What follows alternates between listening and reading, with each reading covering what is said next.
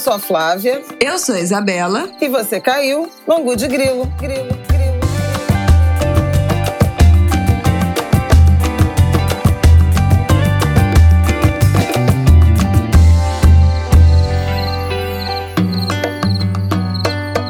Oi, gente! Boa terça-feira pra vocês. Mais um Ângulo de Grilo no ar, episódio 149. Semana que vem é nosso episódio especial de três anos e episódio 150, que coincidiram numa data só. E nós já gravamos esse episódio, teremos uma convidada muito especial, estamos, estamos muito animadas, foi incrível o nosso papo. Incrível, incrível. Não é, Fabel? É. Foi incrível, incrível, incrível. Vocês Sem vão... spoiler. É, Sem não, spoiler. não, mas eu acho que Não, não vão... fala muito não.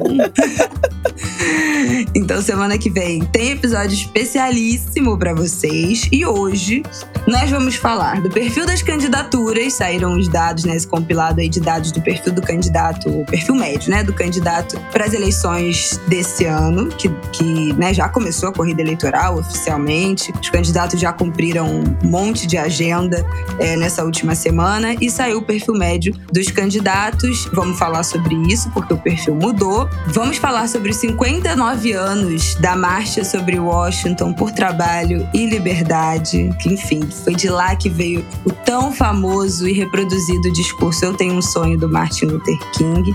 E aí vamos fazer umas reflexões a partir desse evento e dessa efeméride. E, por fim, vamos fazer um blocão de indicação, porque tem várias coisas legais para serem lidas, ouvidas, vistas e a gente sempre faz correndo. Hoje a gente aproveitou uma, um respiro aí nas notícias. Vamos estender esse quadro de indicações que vocês costumam gostar bastante. Então, vamos lá.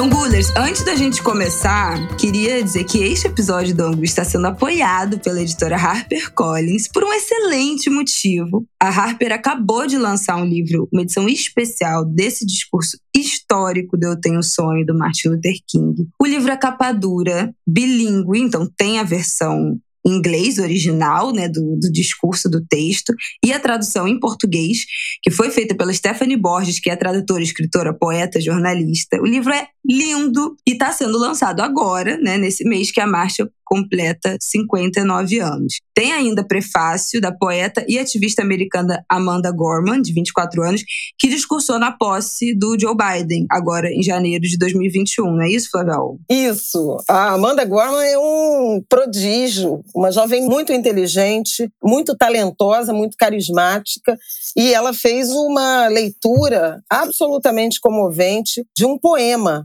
chamado O Monte que Escalamos. Tem tudo a ver com Martin Luther, uhum. com toda essa trajetória dos negros, do movimento negro americano. Foi muito linda a participação dela na posse do, do Biden. E eu acho até que vale a pena a gente indexar, porque tem, tem a imagem com, com tá, tradução ah, do monte que escalamos. E tem uma coisa desse livro que eu adorei, que essa edição, o discurso foi dividido em frases, né, em trechos. Então, cada página é uma frase. E aí ficou parecendo um livro de provérbios, sabe? Você abre assim qualquer página e pega uma frase que te diz alguma mensagem. Eu estou, inclusive, com a minha edição aqui. Está, está ouvindo o barulhinho? Estás ouvindo o barulhinho das páginas? Vou abrir aqui uma página aleatoriamente e ver o que que Martin Luther King me diz nesta terça-feira. Vamos lá. E aqueles que tinham a esperança de que o negro deveria expressar seus sentimentos sem incomodar ninguém, agora ficarão satisfeitos, pois teremos um rude despertar se a nação voltar ao que era antes. Ih, gente. Nossa, pior que eu abri Sem também aleatoriamente e a frase é: Não vamos nos deixar afundar no vale do desespero. Olha aí mais propício impossível, não é, girls? Bora, galera, mulheres. Durmam então, com essa, ou acordem com essa. É sobre isso, gente. E bom, Dr. Martin Luther King. Dr. Martin Luther Fala. King, que inspirou o nome do meu neto. Pois é, eu ia falar isso, que ele tem um sentido muito especial na nossa vida, tudo a ver com o Guti Grilo. Porque se você chegou agora e não está sabendo, Martin, meu filho, se chama Martin por causa de Martin Luther King. E esse discurso, né, a história do Martin Luther King sempre fez parte da nossa vida. Minha mãe nomeou um boneco meu é, quando eu tinha, o quê? Seis anos, né, mãe? Chamava Martin já por causa de é. Martin é. Luther King, não foi isso? 2003 sete anos, né? Tava completando sete anos. E aí um boneco negro que minha mãe me deu, ela, ela apelidou, nomeou ele de Marte.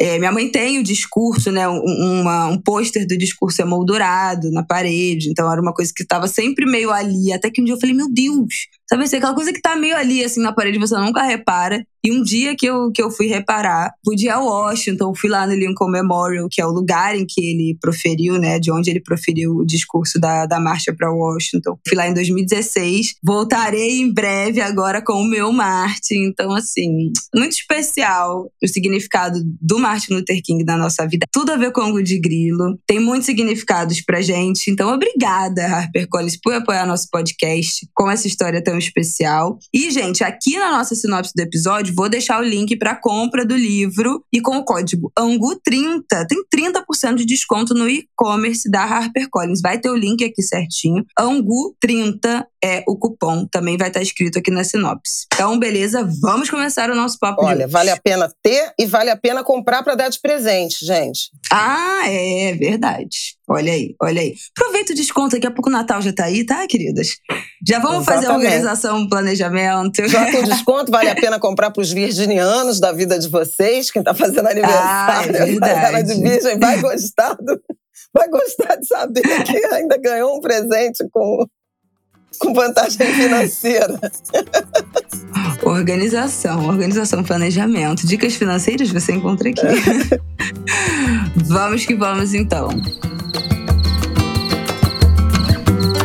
Bom, gente, vamos abrir aqui falando então do perfil, né, das candidaturas, dos candidatos esse ano. Pela primeira vez, o perfil médio dos candidatos, perfil geral, né, das eleições, entre mais de 28 mil candidatos registrados nessa disputa de 2022, pela primeira vez o perfil é negro, né? Continua sendo homem, mas saímos de homem branco para homem negro. 66% desses 28 mil candidatos, mais de 28 mil candidatos, são do sexo masculino, então ainda é uma, né, uma boa maioria, maior parte, mesmo não sendo a maioria da população, são a maioria entre os candidatos.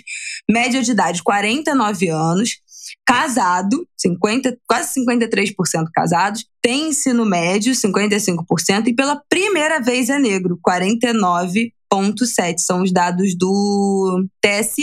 E aí a gente pode atribuir, né, a várias coisas que foram na semana passada, a gente falou disso. Maior acesso ao ensino superior por pessoas negras, né, para justificar o crescimento dessas candidaturas. Ampliação do debate racial, né, dessa, dessa autodeclaração racial. A gente tem falado aqui como nos últimos anos o IBGE tem percebido uma tendência de que as pessoas estão se declarando, é, percebendo a sua identidade racial e se declarando declarando pardas, inclusive o aumento da população que se declara preta. Olha o censo aí, tá rolando, os recenseadores já estão passando nas casas. Como é que vocês estão se declarando, minha gente? Também criação de políticas eleitorais para fomentar a participação né, de minorias. A gente já falou aqui sobre várias iniciativas da sociedade civil. Mais candidatos negros incentiva também que outras pessoas negras se candidatem. Então tem uma crescente, a gente lá atrás, no assassinato de Marielle, lá nas eleições de 2020 2020, a gente falou sobre as sementes de Marielle, né? As mulheres negras que se candidataram sendo puxadas por esse por essa representação que a Marielle foi, então isso também faz todo sentido. Agora a gente tem essa reserva de recurso e de tempo de propaganda reservada, né, de forma proporcional para candidatos brancos e negros. E é aí que eu vou chamar a Flávia Ol para comentar, para entrar nesse assunto, porque também foi falado de que muitos candidatos brancos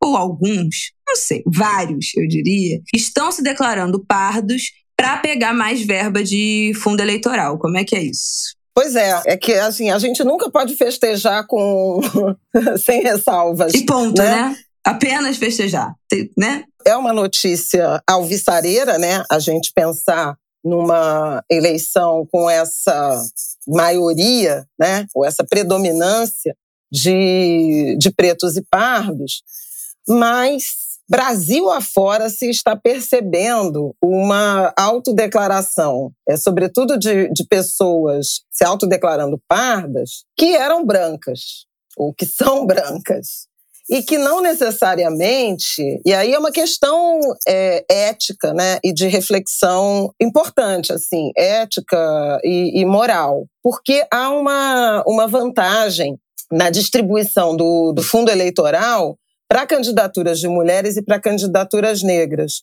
Tem uma, é, a verba é maior. Por isso, inclusive, já desde a eleição passada, há o fenômeno das candidaturas femininas que é, não são competitivas, é somente para efeito de distribuição dos recursos. Muitas mulheres também acabaram sendo apontadas como candidatas a vice, justamente porque isso também beneficia na repartição a chapa majoritária que é encabeçada por homens. Então, assim, tem algumas, algumas brechas nessa legislação que é uh, muito bem-vinda, porque a intenção original é estimular candidaturas e eleições, né? E a campanha, tornar competitivas campanhas de grupos minoritários. Agora, tem um certo oportunismo. Eu não quero aqui ficar citando nomes, porque, enfim, autodeclaração é um negócio complexo. E é ruim citar um candidato e não citar outros. Né? Então, eu, eu vou, uhum. é, vou preferir não citar uh, nominalmente, deixar, é, deixar relativamente quieto. Mas eu acho que vale a pena cada um aí na sua cidade, no seu estado, verificar a ficha. E isso está facinho, gente, está muito fácil. o site do TSE. Ah, vamos deixar o link aqui também, porque é um site específico da divulgação das candidaturas, que tem lá todas as informações. Antigamente era mais complexo de achar isso, mas agora eles fizeram um site que você cai direto na divulgação dessas candidaturas, e aí você vê declaração de patrimônio, você vê declaração racial, você tem um perfil completo completo daquele, daquele candidato. É algo legal da gente ter na manga. Pois é, porque aí eu acho que vale a pena. Em cada estado, vocês vão lá, dão uma olhada no candidato a governador de vocês e vejam qual é, enfim, todas as informações, mas também o perfil étnico-racial. Por quê? Porque eu acho que deve explicações. Se o cara foi a vida inteira branco e de repente ele apareceu como, como pardo, de onde é que vem isso? É efetivamente. Se um cara foi a vida inteira branco, é muito bom. E agora? É, gente, porque identidade racial é também ideológico. Claro. Né? Não adianta, porque assim, a, a gente precisa pensar nisso. O que, que é construção de consciência racial? E isso existe, né? De ao longo da vida você amadurecer, aprender, né? Adquirir esse letramento e compreender que você não é uma pessoa branca. Não é, não é inerente. Ah, nasceu, já sei que é preto. Claro que tem muita gente que nasceu e sabe que é preto. Mas tem gente que não, não faz essas associações políticas Mas, em geral, esse saber que é tem muito a ver com a família nomear. É verdade. Né? A família fazer da raça. Ninguém cria essa consciência do nada. Tem a ver com o ambiente familiar falar de raça ou eventualmente a pessoa passar por episódios Isso. de racismo. Então, tipo assim, desde que o Martin é pequenininho, a gente falou pra ele, ah, pretinho, que tem cabelo black, não sei o quê. Então, ele é uma criança que, ah, com 5 anos de idade, ele vai ter consciência racial, mas não foi do nada. Né? Isso é um assunto na nossa, na nossa família. Ele não precisará passar por experiências de discriminação para perceber, para se perceber, para criar essa consciência. E tem gente que a família nunca é um não assunto, né? Porque é um assunto complexo, é um assunto dolorido, então isso vira um não assunto. E as pessoas, até mesmo passando por experiências de discriminação não identificam, se não for coisas muito explícitas, né? E essas sutilezas que não são sutilezas, mas enfim, né? Pra gente entender do que estamos falando aqui do racismo, não percebe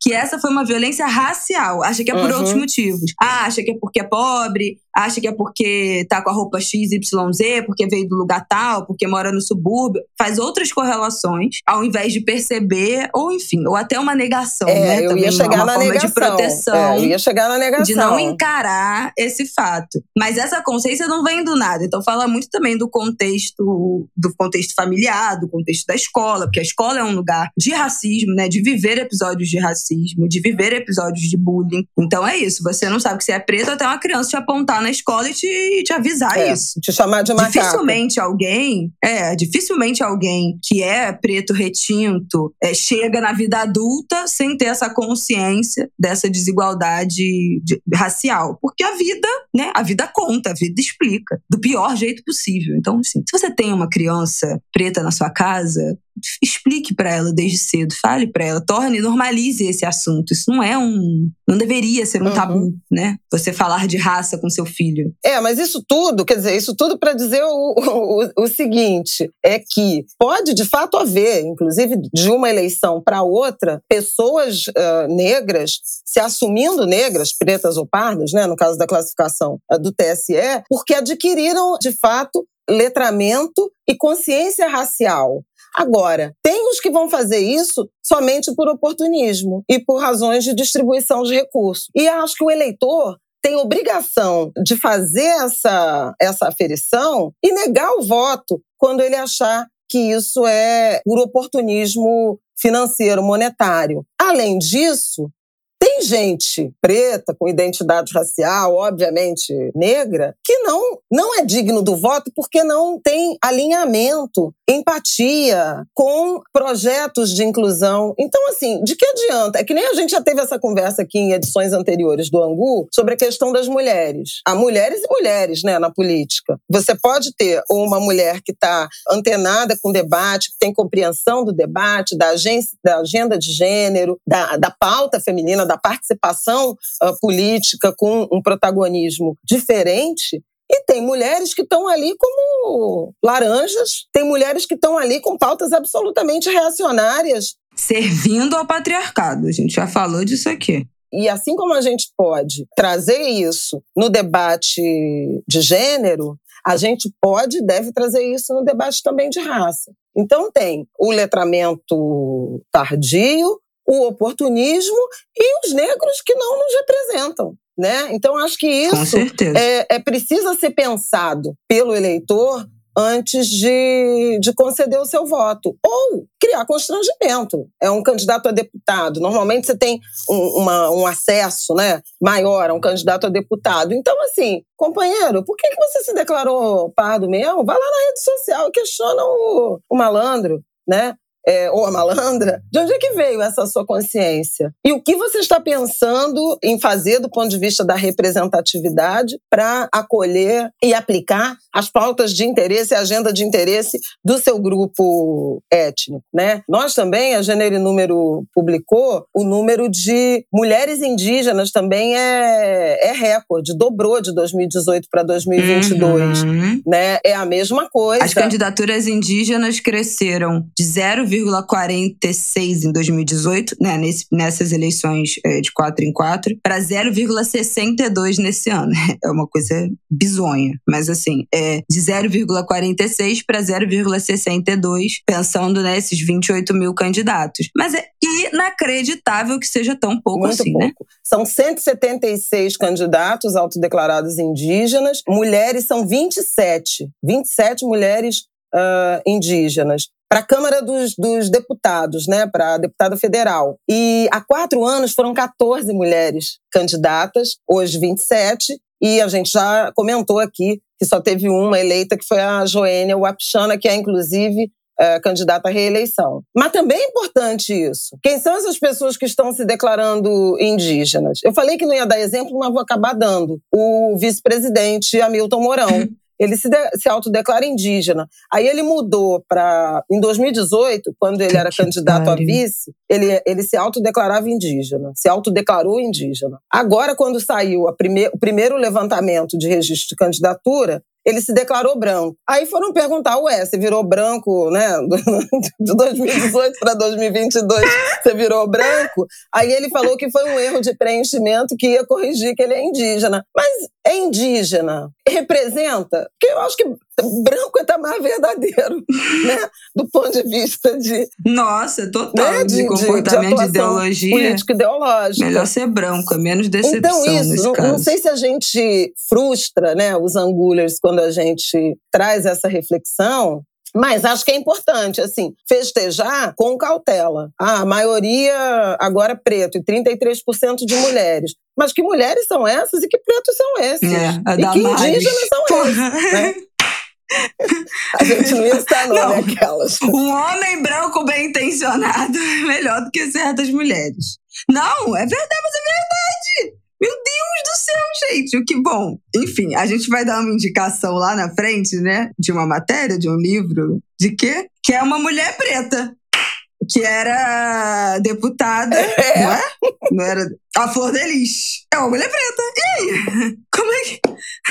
Então, assim, gente, não é, né? Infelizmente, infelizmente, não é unanimidade. Não dá pra gente tratar como, como unanimidade. Eu queria só trazer aqui o, o cenário dessa, desse perfil de candidatos rapidamente do Senado, porque o Senado é um território impenetrável, né? É uma coisa é assim, é absurdo. Todo ano, toda eleição do Senado, pelo menos aqui no Rio de Janeiro, a gente fica assim, e o Senado, hein? Que é, é, é tipo assim, uma guerra perdida. É uma coisa de louco. E aí o perfil dos candidatos do Senado, 77% homens e 22% mulheres. É, é uma maioria pff, absoluta. A gente pega do perfil dos candidatos geral, né? 66% homens, que já é altíssimo. Do Senado, 77% homens. E cor ou raça, a gente saiu de um indicador, né? 49% negros, para o Senado, 66% brancos. Os negros no Senado chegam a 30% e só. E 66% brancos. Nesse momento, só tem três candidatos indígenas para o Senado, 1,3% em três indígenas, um amarelo 22 pretos, 51 pardos e 156 candidatos brancos. 181 homens para 53 mulheres. É uma loucura. E assim, o Senado, gente, é importantíssimo. Uhum. A gente não vive falando aqui, passou na Câmara, vai para o Senado. O Senado pode derrubar, pode mandar voltar para refazer, para alterar o projeto, pode derrubar o veto. Pode...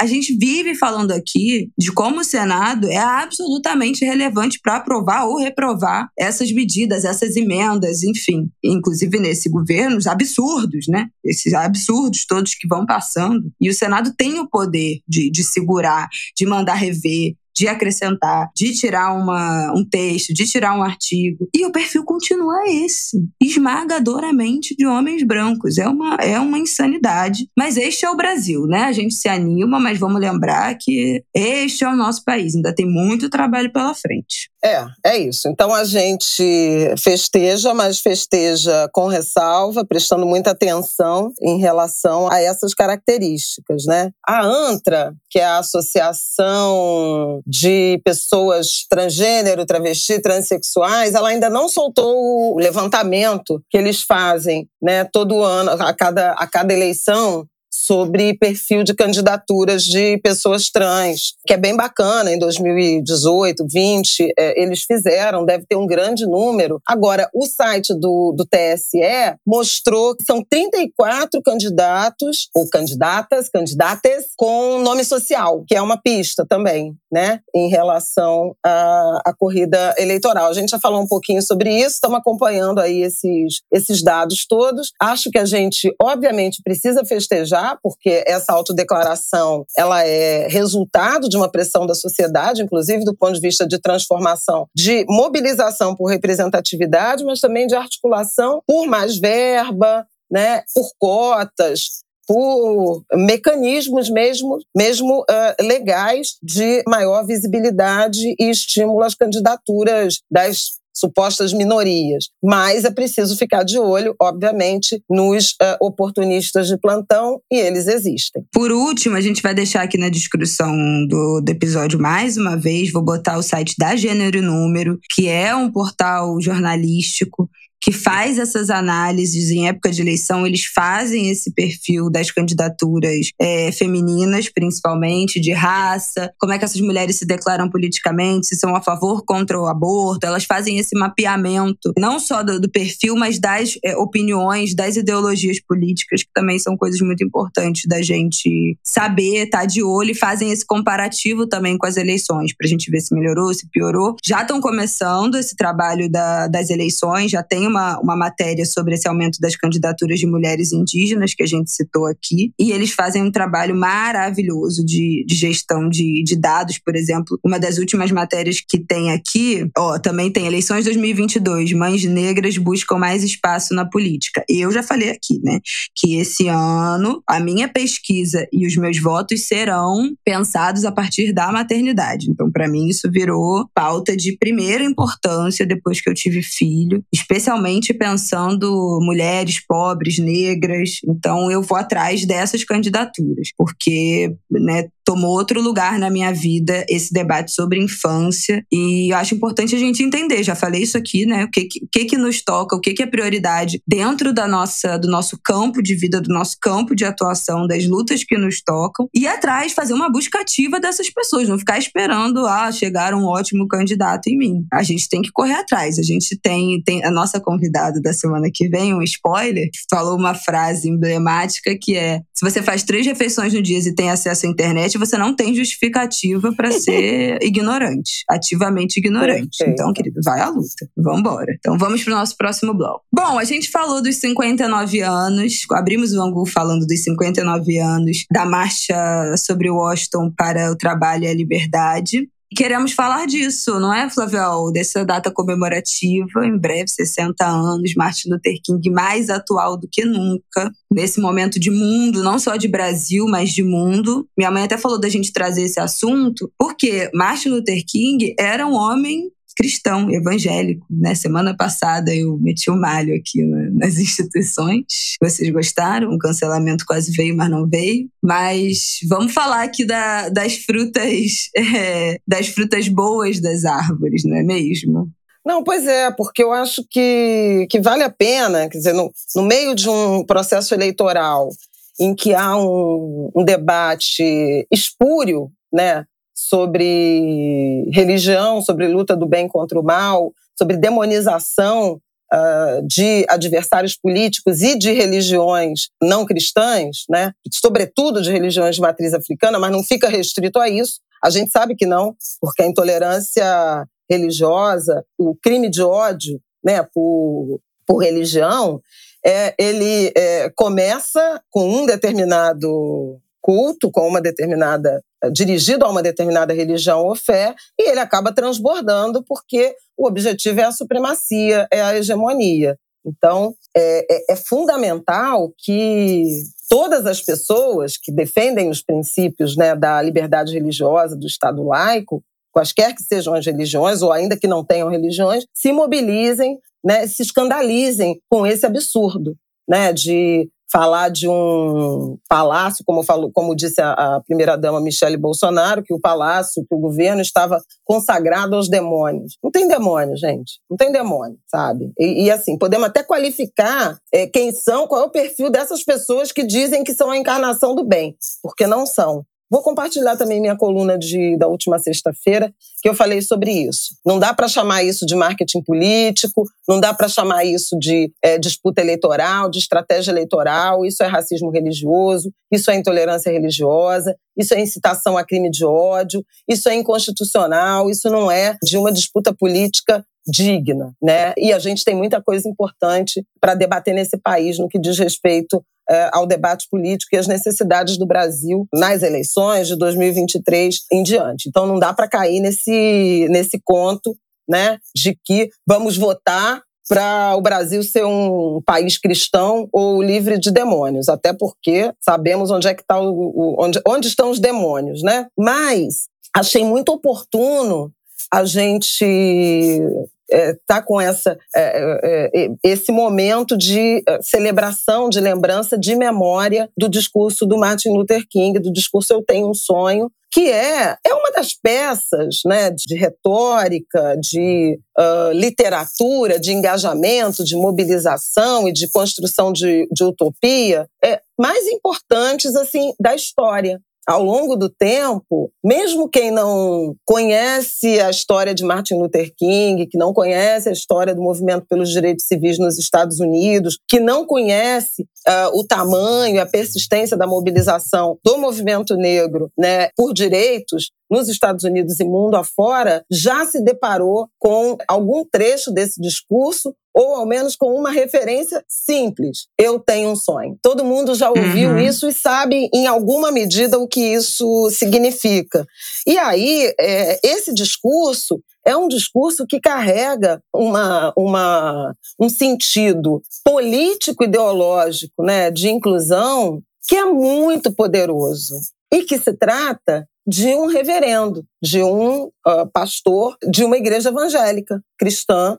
A formação e, e a estruturação eh, da sociedade americana em torno de, de, de religião e, sobretudo, né, dos evangélicos, dos pentecostais, é muito diferente da do Brasil. Há um posicionamento muito forte né, é, da religião, das igrejas negras em relação à mobilização por direitos, uma participação muito intensa, em que pese o fato de não se tratar de uma cobrança de teocracia, né? É, é, é uma visão é, inclusiva, democrática. E o, o, o Martin Luther ele faz isso muito bem. Eu queria. É, a Isabela já mencionou que o prefácio do livro é da Amanda Gorman, e ela fez no, no texto dela, que não é longo, duas referências que, assim, para mim foram muito sintomáticas, né? Ela fala do, do poder desse discurso em três elementos: na visão, na oratória e na linguagem. Ou seja, ele tem conteúdo, a forma é, como foi escrita é absolutamente relevante e a forma como ele comunicou, a ênfase dele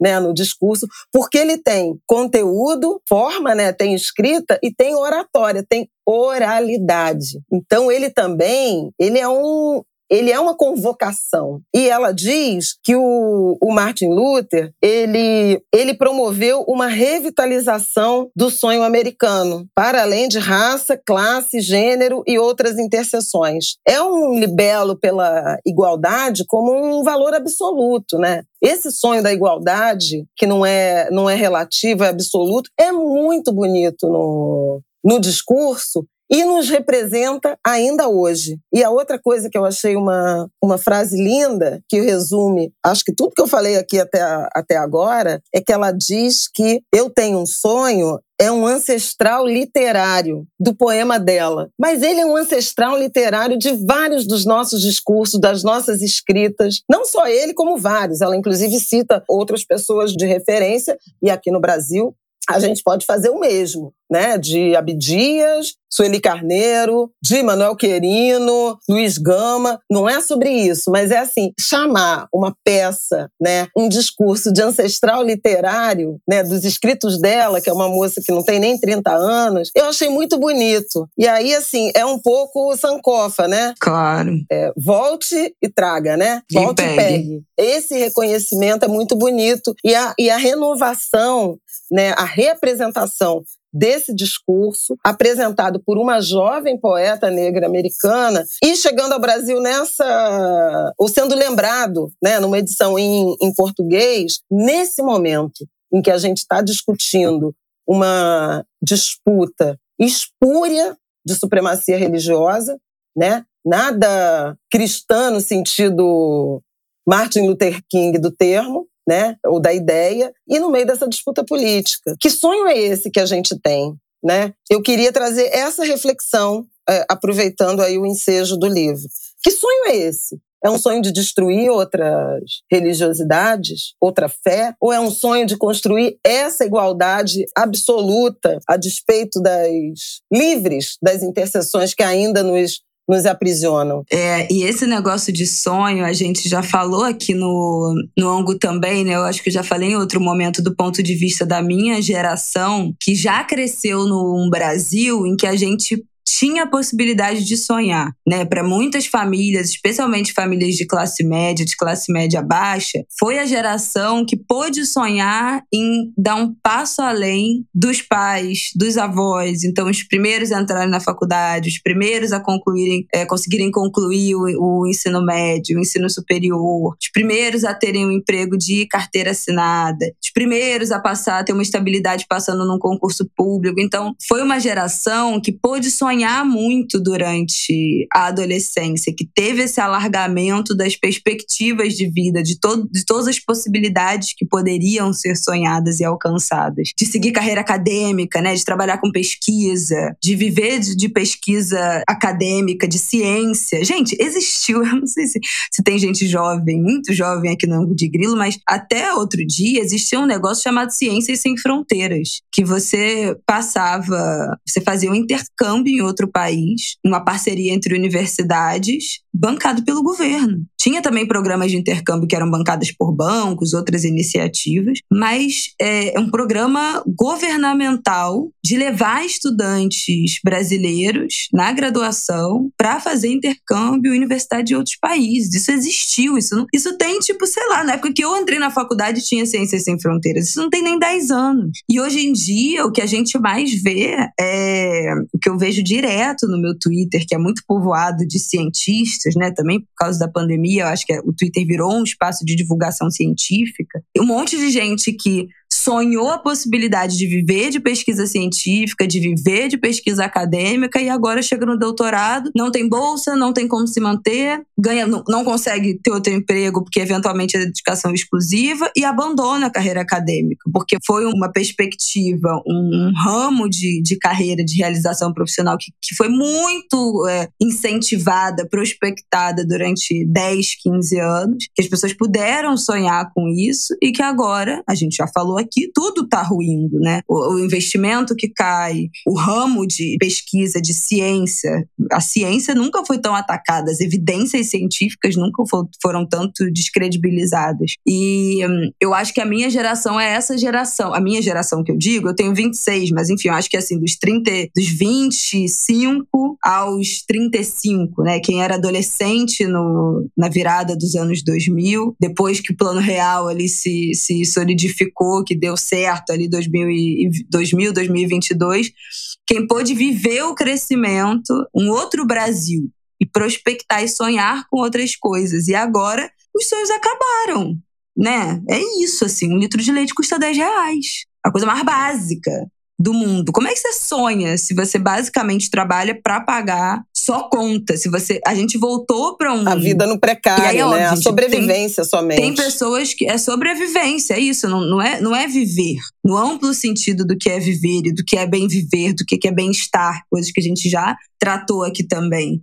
Né? É só sobreviver, é só modo de sobrevivência. E além desse estado de, de trabalha paga conta, o dinheiro não dá, faz conta, é um estado de alerta constante. A gente, é, a, nós temos vivido sob tensão, boa parte da população brasileira. O dinheiro vai dar? Será que as contas vão fechar? E, e anota os gastos, e o dinheiro não, não deu, o cartão não bateu, bateu e não tinha dinheiro na conta.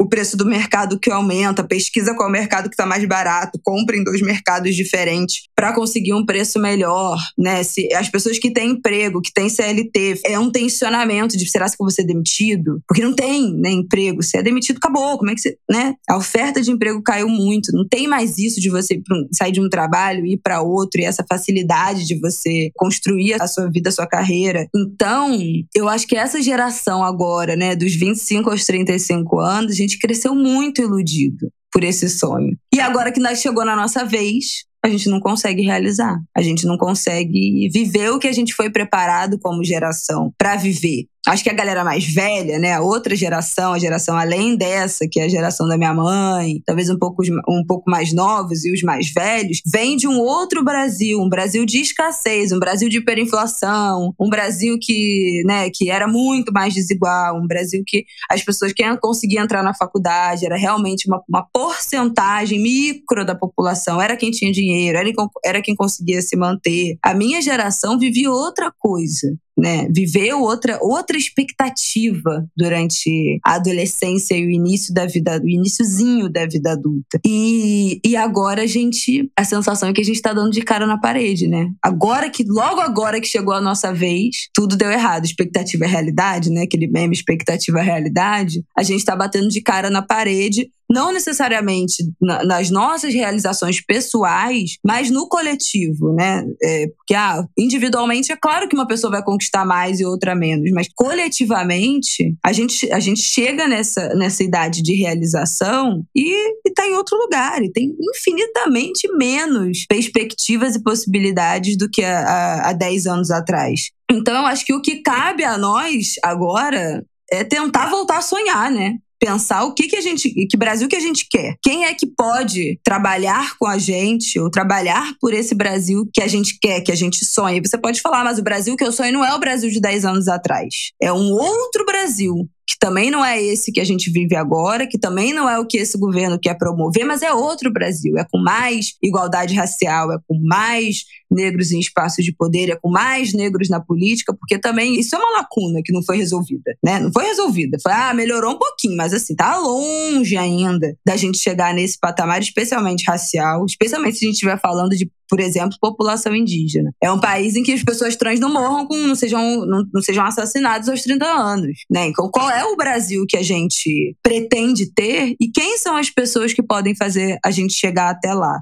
E aí, não só a gente está falando muito aqui de eleição, mas eu acho que não só dentro do, do viés eleitoral. As pessoas que a gente projeta, as pessoas que a gente dá audiência. A gente falou aqui num programa de fevereiro sobre o, o posicionamento de influenciadores em relação à política, em relação a, a ideologias. Então, quem são as pessoas que a gente está içando num lugar de destaque e para onde, para que, que direção essas pessoas nos levam como país, como coletivo? Né? O que, que essas pessoas representam ideologicamente? Isso está alinhado com o que a gente sonha, com o que, que a gente quer? Acho que dentro disso são outras reflexões, ou vai para outro caminho, mas que, que também traz para a nossa responsabilidade como cidadão, né? como ser humano, como pertencente a, a essa coisa toda sobre isso que você está falando, já vou até introduzir aqui uma dica, que é um documentário chamado Nunca Me Sonharam, que é exatamente sobre essa perspectiva da inclusão pela educação. É um documentário muito bonito, é pré-pandemia e vale a pena assistir. E Nunca Me Sonharam é a frase de um dos meninos, de um dos adolescentes, perguntado sobre isso, sobre, sobre sonho, e o que ele dizia era de uma, de uma sina repetitiva, de uma vida precária, rural, e dizendo: Nunca me sonharam, nunca pai, mãe ou comunidade sonharam nada para mim além dessa vida. E como a educação transformou a vida dele, porque ele passou a sonhar-se outras coisas, com uma profissão, com uma outra profissão, com uma outra formação. É, aí, essa sua reflexão sobre o, o, o sonho, eu acho que, é, que vale a pena para quem quiser aprofundar um pouco o significado disso tudo. Outra coisa que eu queria comentar sobre a sua fala é que não é somente no Brasil. Você falou do sonho individual, que, que, pode ou não se realizar e eventualmente se realiza, e não significa que o coletivo, que uma geração, que uma faixa etária estará contemplada, mas isso não é uma peculiaridade da crise brasileira, desse momento brasileiro. A juventude tem se sentido eh, pouco representada, pouco acolhida e com poucas possibilidades né, de sonhar-se e de avançar mundo afora. Não é por acaso que vários dos, dos movimentos de ruptura, de questionamento né, em relação à, à política, à representação política, à elaboração de políticas públicas, ou a falta de, partiram de juventude. Isso desde lá da, da Primavera Árabe, né? Que você vai falar Tunísia, Egito, os movimentos na França. No Chile, que foram os estudantes que levaram a toda aquele. A gente já falou aqui, não vou, não vou ficar repetindo. Nos Estados Unidos mesmo. O George Floyd foi uma juventude multiétnica, né? Que ocupou as ruas. E também no Brasil, porque há essa, essa certeza de que o mundo político, as instituições, não acolheram, não se debruçaram como devia para esse grupo né, que vem se tornando adulto aí a partir da, da virada do século. Então é um sentimento global de insatisfação em relação à falta de políticas públicas para a juventude.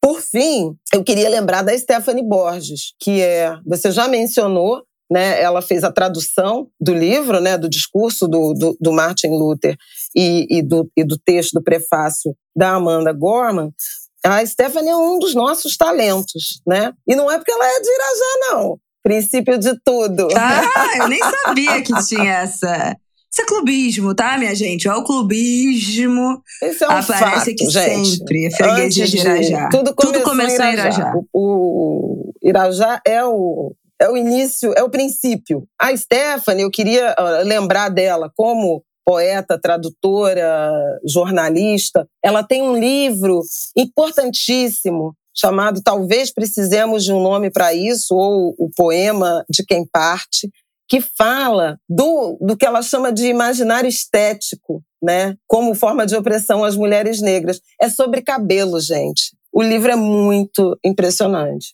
É um, um poema, é um livro de poesia, mas que vai investigando essa relação das mulheres negras com o cabelo. O livro é lindo, eu super recomendo. E recomendo também, já que muita gente nos pediu informações sobre religiões de matriz africana, a Stephanie, juntamente com Orlando Calheiros, antropólogo, ela é apresentadora do Benzina. Que a gente citou aqui recentemente, que fez aquele fio falando sobre educação financeira. Isso. Foi ele que a gente citou aqui, arroba anarcofino no Twitter. O anarcofino é fundamental no, no debate político, né? Ele tem é, muita tem muita paciência, inclusive, para debater em rede social. Ele tem alguns podcasts, né? Super importantes também sobre política.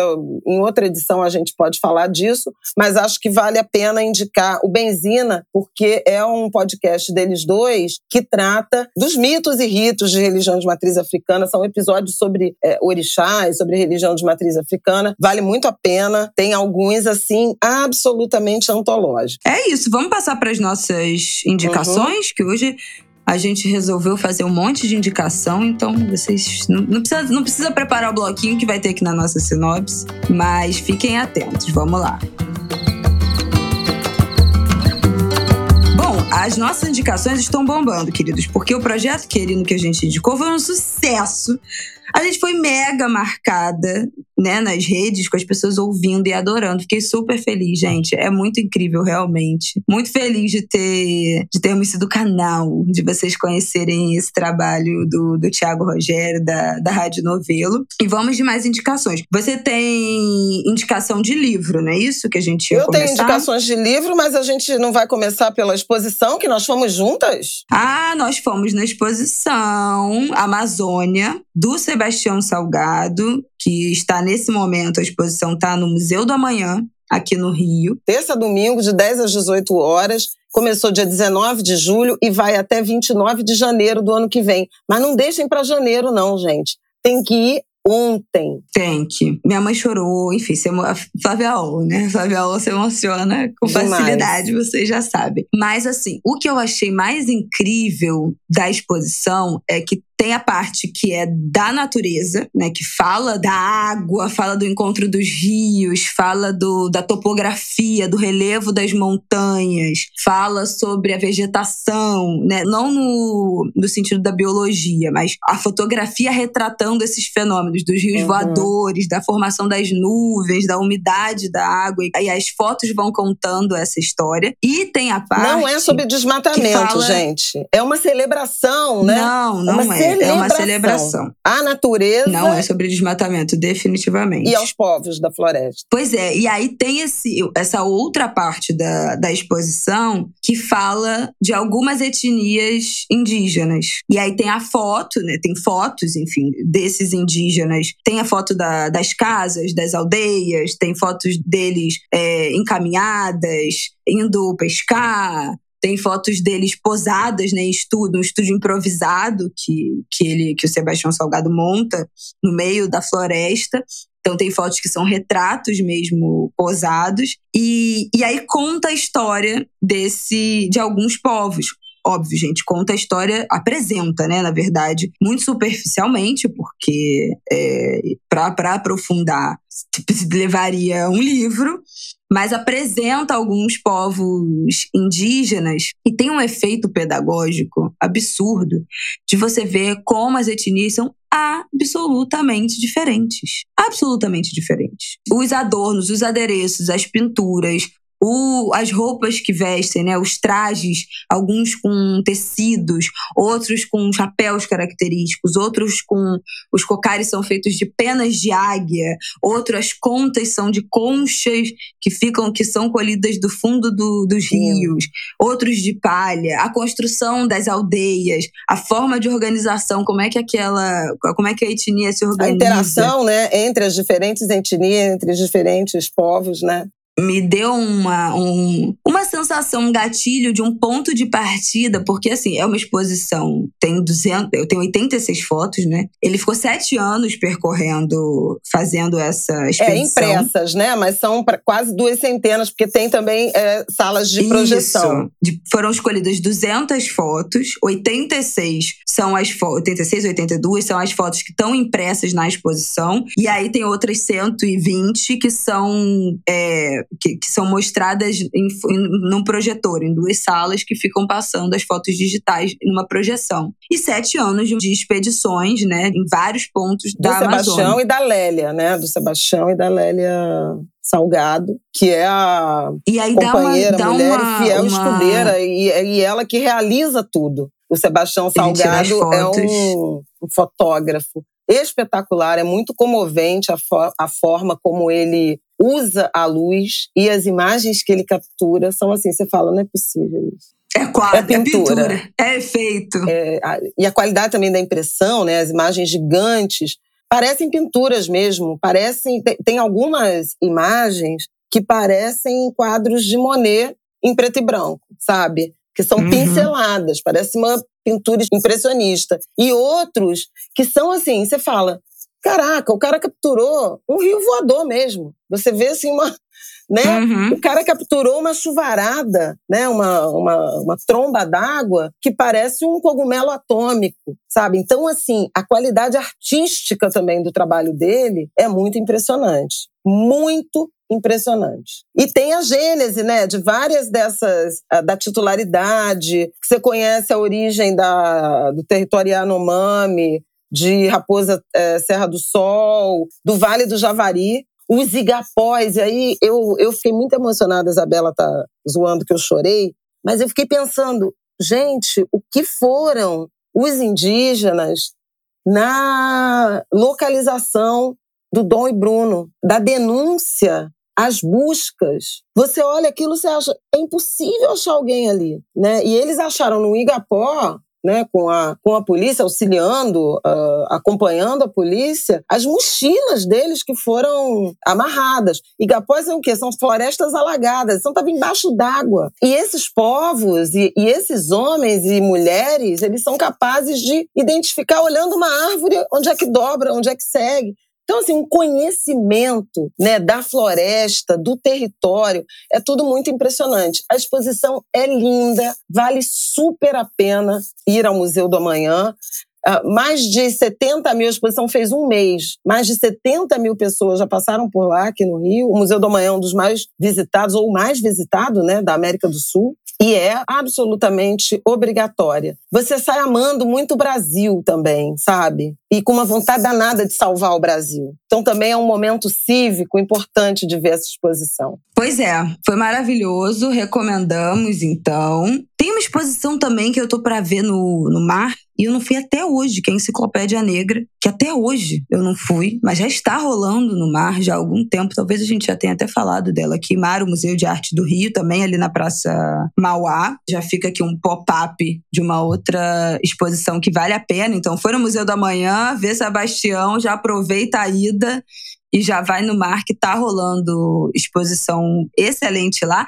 Em setembro vai ter mais uma é. exposição maravilhosa no mar, não vamos contar. Não vamos contar. Semana que vem vocês vão saber. Agora, é, a gente já falou aqui da Enciclopédia Negra. Quando a gente falou do Quirino, né? É um dos projetos, né? A Enciclopédia Negra em livro e que houve muita arte desenhada por pessoas que não eram conhecidas e artistas foram convidados a dar rosto e, e corpo a essas figuras que estão retratadas na Enciclopédia Negra, que foi que é obra do Flávio dos Santos Gomes, da Lilia Moritz Suárez e do Jaime Laureano. Beleza. Então, quais são as suas indicações de, de Não, livro? Então, eu tenho duas indicações de livros de criança. Uma, O Menino que Conheci o Fim da Noite, da minha querida Miriam Leitão. Vai ter lançamento. Já está na rua o livro. Mais um. Eu já perdi a conta, eu não sei mais quantos livros a Miriam já publicou, nem de criança. Mas o livro tá lindo. Lançamento aqui no Rio é na, no sábado 27, na Travessa do Leblon. E em São Paulo, no dia 3 de setembro, na livraria da Vila em Higienópolis. O livro, já falei, né, O Menino que Conhecia o Fim da Noite, e as ilustrações são da Lúcia Corani. Tá lindo, lindo livro. O outro, que também é infantil, aí eh, você quer falar dele, Bela? Qual? Ah, tá. Não, que eu não tava, não tava na, na câmera. Bota aí o título, bota o título. Manual de Penteados para Crianças Negras. É um barato ah, gente, é uma da Joana Gabriela Mendes e da Mari Santos. As ilustrações são lindas e falam os nomes, as histórias dos penteados e como fazer. Como amarrar o cabelo, como fazer afropuff, como fazer trança. Ah, é uma coisa linda, para menino e para menina. Não, gente, é muito incrível. E assim, é um livro que eu acho que que é, que, é, que é importante, que pode ter um papel fundamental para famílias é, interraciais, né? Então, se você tem uma mãe branca que sempre teve cabelo liso, ou um pai branco que sempre teve cabelo liso, não sabe cuidar, não sabe lidar, não sabe mexer num cabelo crespo, se você é, é um casal branco que adotou uma criança negra que tem cabelo crespo, esse livro pode ser uma, uma excelente porta de entrada para tratar de raça, né? Para falar dessas diferenças, que o, que o cabelo é um grande marcador, né? De, dessas diferenças raciais, falar disso, trazer esse assunto de forma lúdica com o filho, criar uma aproximação, cuidar da autoestima dessa criança. Então, eu acho que tem um, um trabalho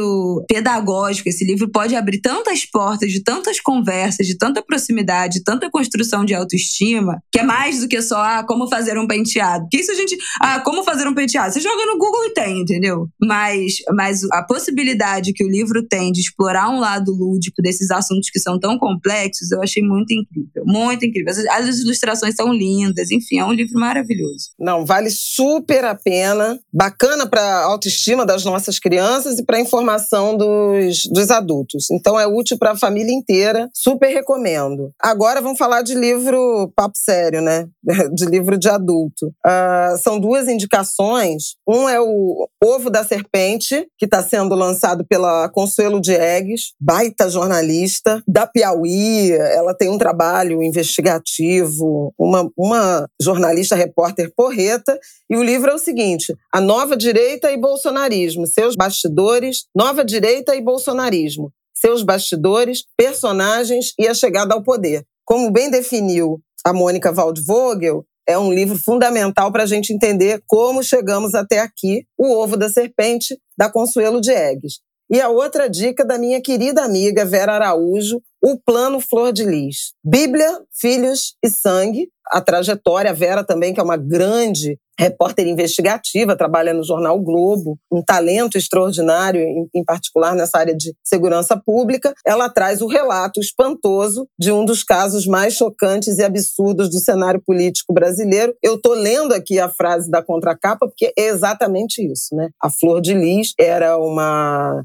deputada fluminense, né, eleita principalmente, é, é, sobretudo pelo, pelo povo de São Gonçalo, que tinha uma história né, de adoção de dezenas de crianças, adoção não formal, né, de dezenas de crianças. É, a famosa adoção à brasileira, que é ilegal. Na região metropolitana, ela se cacifou, do ponto de vista religioso e político, com essa ação né? Foi eleita deputada federal, tinha uma parceria com o marido e ela está presa, com alguns, inclusive, de, de filhos é, é, afetivos e biológicos, pelo assassinato desse marido, o pastor Anderson. É um livro fundamental é, para a gente entender, é, inclusive, remete a todo o nosso debate desde a semana passada, essa fita banana, como diria meu querido Chechel, que é você vai puxando e vai vendo quem são essas pessoas que são içadas à relevância, à representatividade política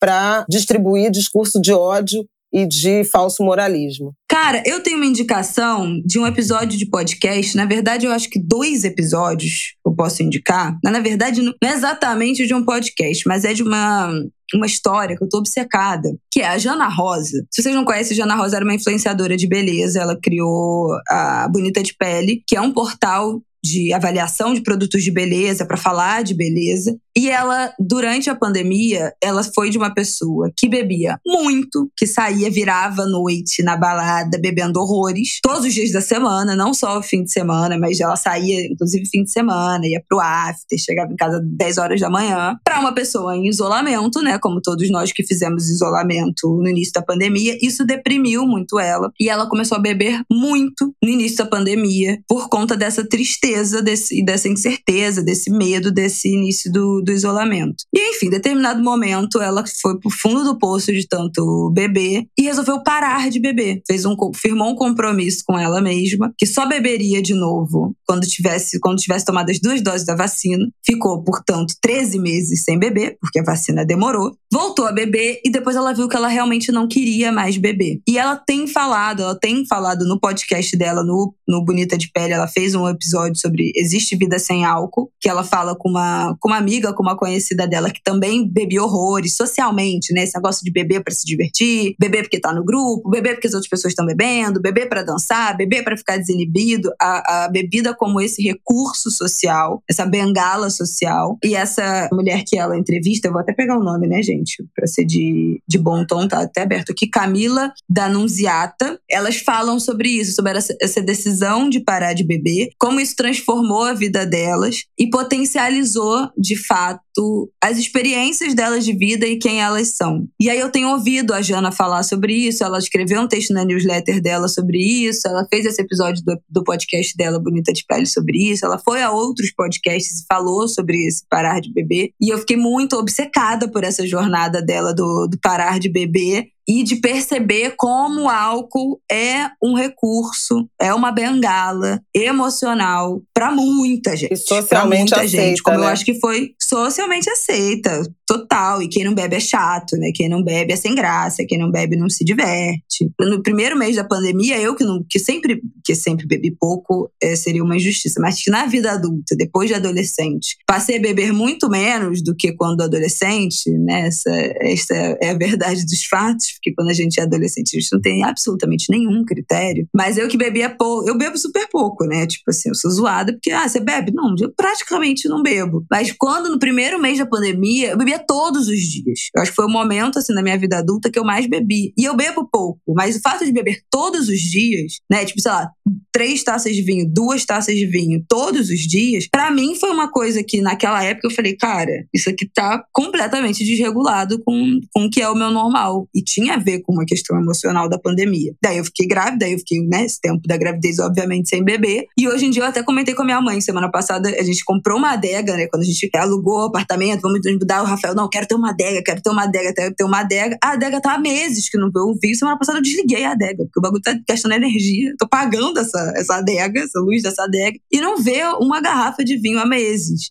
Então, repensar esse uso da bebida não é uma doutrinação para, tipo, pare de beber. E, e, elas falam sobre isso. Mas qual é o lugar que a bebida, que o álcool e, enfim, e outras drogas usadas dessa forma recreativa e social, qual é o lugar que isso tem na nossa vida? Parte de puxar essa, essa reflexão, o tamanho que isso ganhou também por esse momento de pandemia e essa lógica do, da recompensa, né? Ah, eu mereço. Ah, eu tive um dia difícil, eu mereço. Ah, meu trabalho é uma merda, eu mereço. Ah, eu me estressei, eu mereço. E, e essa bom, lógica do merecimento, para onde é que isso está nos levando? Ah, fica aí uma indireta aí para quem pegar. Que se a carapuça serviu. Vou ouvir. Posso dar minha última? Nossa Pode. queridíssima Maria Rita, que lançou a faixa ah, nova! Desse jeito! Eu canção tinha linda. falado, eu tinha pensado nisso. Não, ela lançou um álbum novo. Desse jeito. Maria Rita lançou um álbum novo, exatamente desse jeito, lançado semana passada. Um, dois, três, quatro, seis, seis músicas. Gente, a capa é lindíssima, toda, toda linda, maravilhosa. E perfeita. desse jeito é uma canção do Simas, nosso querido Luiz Antônio Simas e Fred Camacho.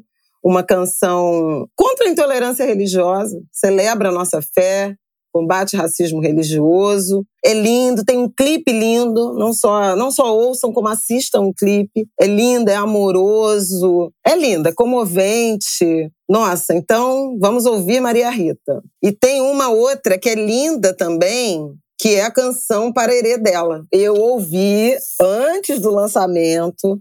Maria Rita me fez essa beleza de me mostrar a gravação, que é uma canção para Herê, e ela canta com a Tereza Cristina. Gente, é uma delícia de canção. Por favor, ouçam, baixem, eu tenho um álbum pra, pra indicar, gente. É o álbum Gil Baiana ao vivo em Salvador. E aí é o encontro de Gilberto Gil e Baiana System, mistura esse repertório dos dois. E lembrei disso agora, porque outro dia eu dei de presente esse LP desse, desse álbum, né? Que se sucedeu desse show, desse encontro. Dei de presente esse LP pro Rafael. E agora o Martin está apaixonado, viciado na versão que eles fizeram de Emoriô. Emoriô é um medley. Emoriô, que é a parte que ele mais gosta, que ele fica Emoriô.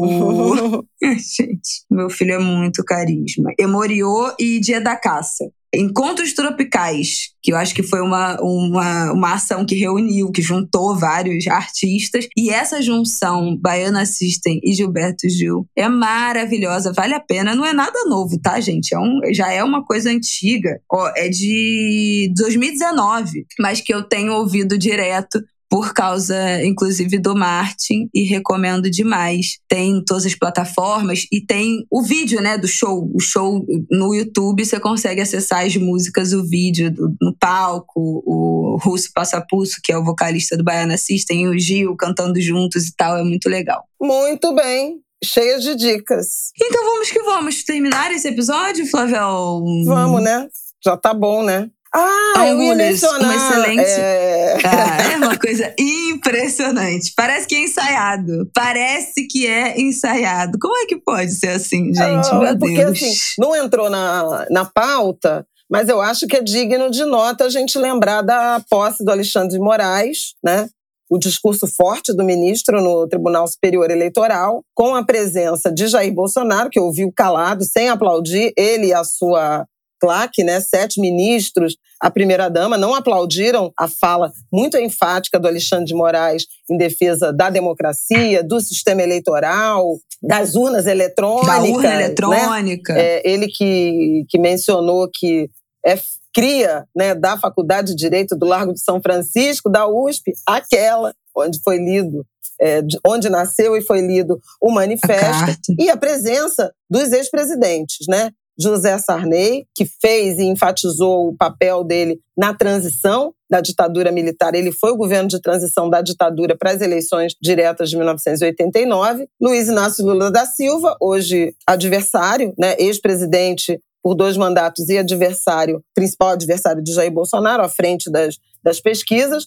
Dilma Rousseff, a única mulher já eleita presidente do Brasil que e mulher, afastada, empichada em 2016. Digna, né? E é. Michel Temer. E aí eu queria destacar, embora muitos dos meus colegas, analistas e tal, não tenham enxergado dessa forma, eu queria destacar o compromisso, o respeito de Dilma Rousseff à democracia, às instituições democráticas. É uma coisa impressionante. Ela, é uma mulher. Ela superou, assim, assim a, a animosidade, né? Com Michel Temer, que foi seu vice-presidente e assumiu, e esteve na conspiração Golpista. que levou ao, ao, impeachment. Não se sentou ao lado dele, houve uma negociação em relação a que isso. Que também já é demais, né? Não, porque assim, uma coisa é você estar tá no mesmo ambiente, agora sentar do lado também, peraí, né? Mas sentaram. quase lado a lado, porque eram quatro cadeiras, uma primeira fila montada de forma solene para receber os quatro ex-presidentes que compareceram. Fernando Collor foi convidado, não foi nem justificou. Fernando Henrique Cardoso foi convidado e enviou uma carta falando dos problemas de saúde que o impediam de estar é, é presencialmente, mas foi muito delicado, inclusive citado por Alexandre de Moraes. E Dilma ficou de frente para Jair Bolsonaro, que eu lembro que hoje é presidente da República, candidato à reeleição, mas que foi o deputado que na votação na Câmara da abertura do processo de impeachment lá em 2016, abril de 2016, ele saudou Brilhante Ustra, que foi o torturador de Dilma Rousseff. Então, me parece que é um compromisso e um respeito inequívoco à democracia, às instituições democráticas, essa mulher ter comparecido nessa cerimônia de posse do Tribunal Superior Eleitoral. Quero aplaudir Dilma Rousseff, porque assim, de todas as violências que ela sofreu, né, políticas, físicas, essa violência de você ser lembrada da sua tortura, de você ter sua tortura menosprezada por essa gente, como tem sido, né, nos últimos anos, ela não precisava de nada disso, sabe? Ela teria todo o direito de falar: eu nunca mais quero olhar para essa gente, eu nunca mais quero estar nesse, nesses ambientes. E em nenhum momento ela tirou o time de campo. Ela, ela sucumbiu a essas tantas violências que ela sofreu, a tantas traições que ela sofreu. Então, uma mulher que, assim, independente, ah, fez um bom governo, fez um mau governo, é, foi uma boa presidente politicamente, não foi, mas é uma mulher de uma dignidade, que tem uma dignidade, que é assim, que, que olha, que ninguém pode falar absolutamente nada do quanto Dilma é digna, resiliente e como nunca fugiu de encarar de frente seus adversários e suas responsabilidades. Então, ó, Deixo aqui o meu aplauso no fim desse episódio. A grande mulher que é Dilma Rousseff. E até semana que vem, com um convidado especial no nosso ângulo de Blue de três anos, episódio 150, também com uma grande pessoa que nós vamos ter o prazer de ouvir. Eu espero que vocês gostem e comentaremos nas nossas redes Isso. do na semana que vem este episódio e o próximo. É isso. Boa semana, ainda é agosto, nunca se esqueçam. E até semana que vem com o nosso especial 150.